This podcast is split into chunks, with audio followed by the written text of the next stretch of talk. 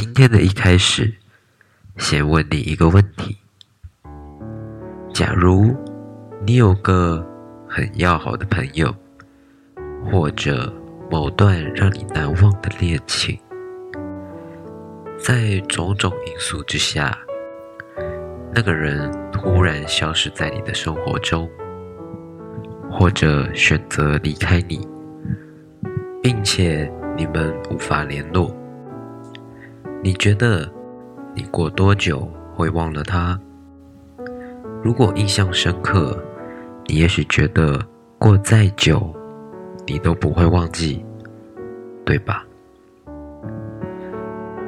今天的故事也跟一起失踪案有关，不过相较于普通的失踪案，通常失踪的人要么是从未被找到，要么……找到的时候，就已经离世很久了。但是今天的失踪者，竟然失踪了长达二十三年之久，并且最后被找回，并且说出了一段惊天动地的秘密。他的案件到底是怎么样的呢？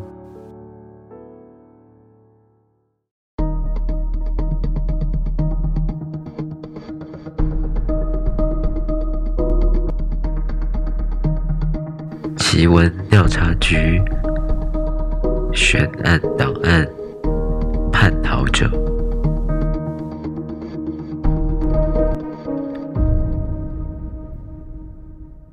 故事要从一九八二年印第安纳州的一个保险公司的业务说起。这个业务的名字叫做理查德·霍格兰 （Richard Hogland）。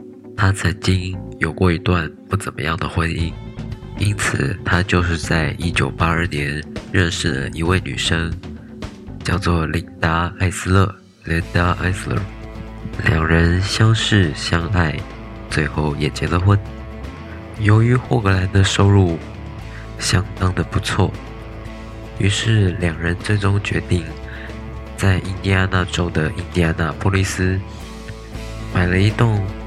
豪华的大别墅，生活过得是有声有色。两人在之后也生了两个孩子，大儿子叫马修，小儿子叫道格拉斯。一家人就这样快乐的生活着。可是谁也没有想到，到了某一天，一家人的关系就说变就变了。一向性情开朗的 Richard 突然变得。沉默寡言，常常待在自己的房间里，也不跟家人聊天，总是一个人关在房间里。每当妻子 Linda 去询问他为什么要这样子的时候，他也都没有多说什么。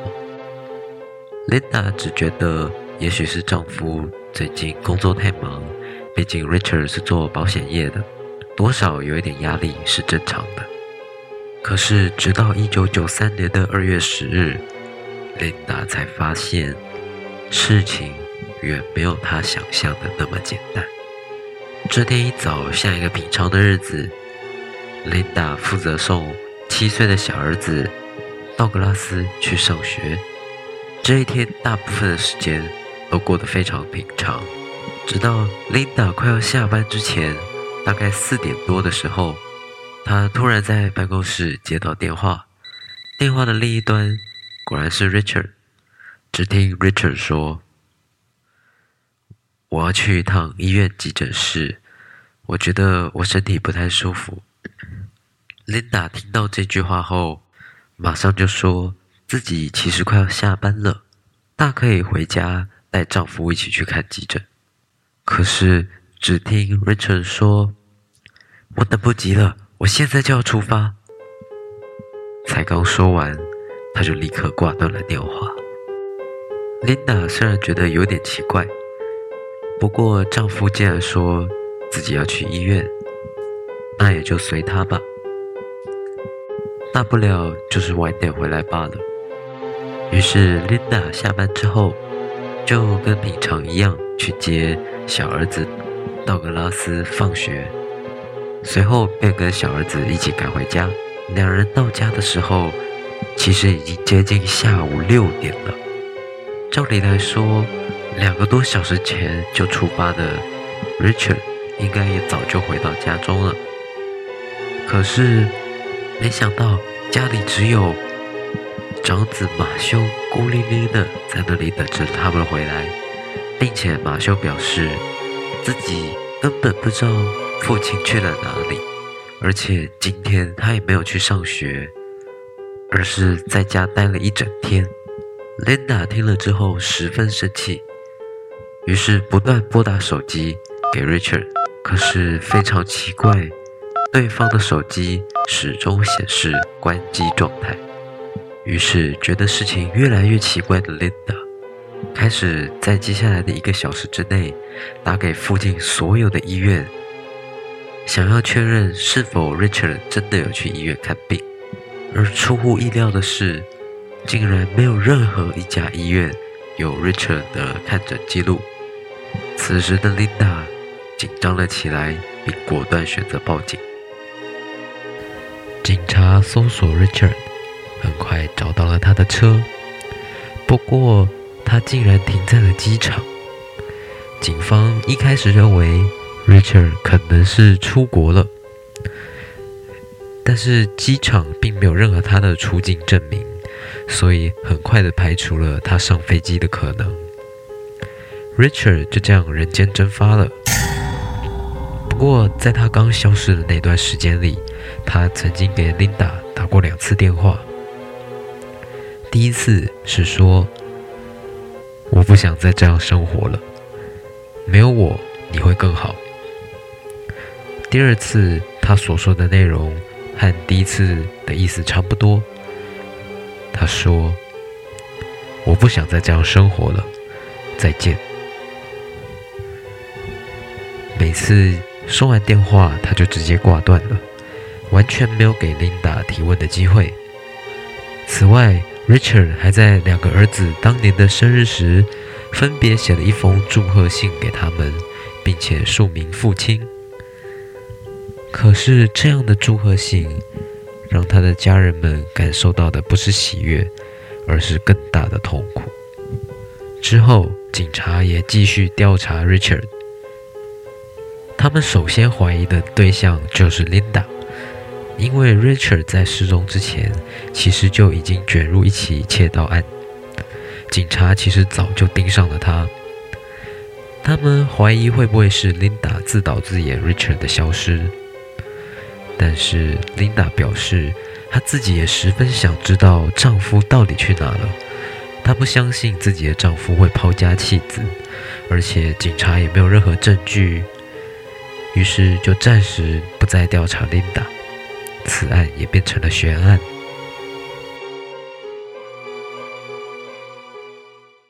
Richard 是他们家的经济支柱，在他突然离开之后。家里瞬间出现经济危机，加上 Richard 还欠了一笔债，很快，Linda 就面临破产，只好将房子卖了，并搬到自己的父母家里住。可是住了一段时间之后，Linda 发现自己似乎被人跟踪监视，因为她发现，在旧家看到的一个人，竟然在父母家也看到。而且常常在他们家门外闲晃。另外，家里电话也被加装了窃听器。原本琳达他们还以为是警察的作为，但仔细想了想，警察绝对不会这样非法闯入一般人民的家吧。所以琳达担心是因为 Richard 在外面惹上了事情，于是再一次秘密搬家。他们隐居了起来，隐秘到连小孩子上校车的时候，都要从邻居家的位置上车。不过，至少从此就没有什么怪人再跟踪他们了。时间过得很快，距离 Richard 消失已经十年了。法院签发了死亡证明，宣布了 Richard 法律意义上的死亡。Linda 也走出了难关，并且改嫁。Richard 也正在被逐渐遗忘。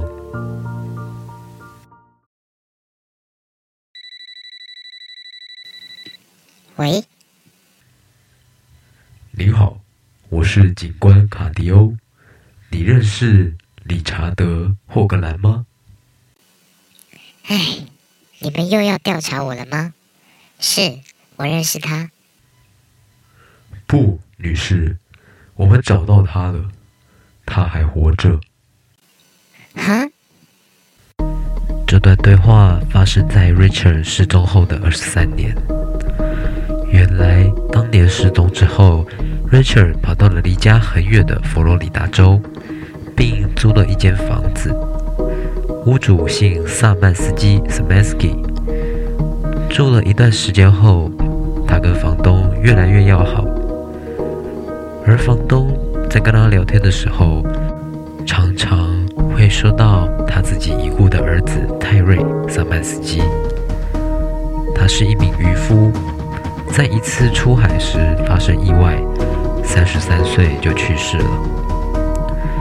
有一次，Richard 在房子的一个角落找到了泰瑞的死亡证明，于是他心生一计，用泰瑞的死亡证明换来了一张出生证明，并且用这个出生证明成功考取了一张汽车驾照。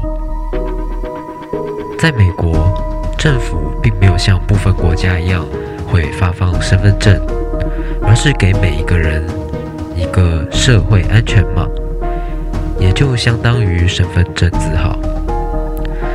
而驾照上就有这个社会安全码，加上美国人的生活基本上离不开汽车，因此有驾照基本上就等于有身份证。于是用泰瑞名字考到驾照的 Richard。就成功盗取了他的身份。泰瑞的身份对 Richard 来说真的太好用了。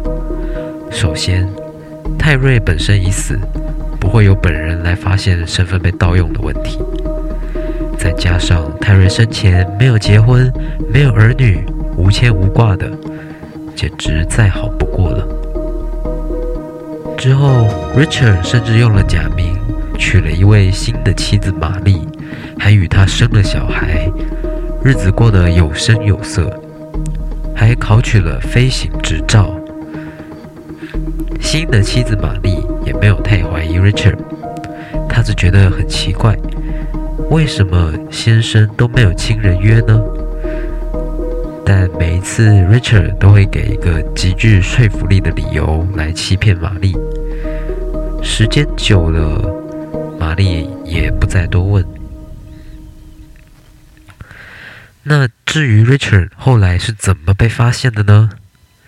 原来泰瑞有兄弟，他其中一个兄弟的儿子，也就是泰瑞的侄子，某天在网络上浏览了自己的家族网站，有点像是线上族谱，并且会时常更新亲戚家人们的现况。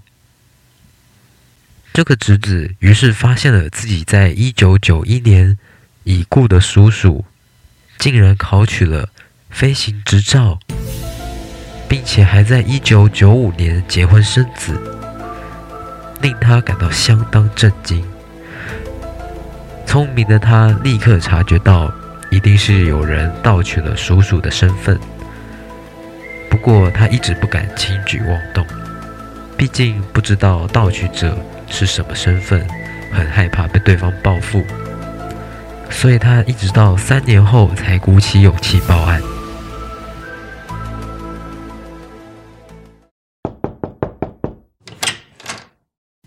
先生你好，我是警官卡迪欧，请问先生尊姓大名？警官好，我叫泰瑞·萨曼斯基，这是我的驾照。呵呵。这是你的真名吗，霍格兰先生？就这样，在玛丽以及他的孩子面前，Richard 承认了他盗取身份的事情。玛丽以及孩子听到自己的姓氏竟然是来自一个死去的渔夫的时候，完全无法接受。而 Richard 也因盗取身份被判了十五年的有期徒刑。Richard 的行为让他的两边的家庭都受到了极大的伤害，其中原本家庭的小儿子道格拉斯。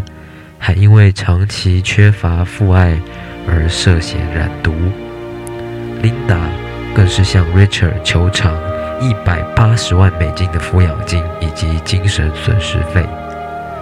毕竟 Richard 不在的时间，无论金钱或精神，他都蒙受了极大的痛苦。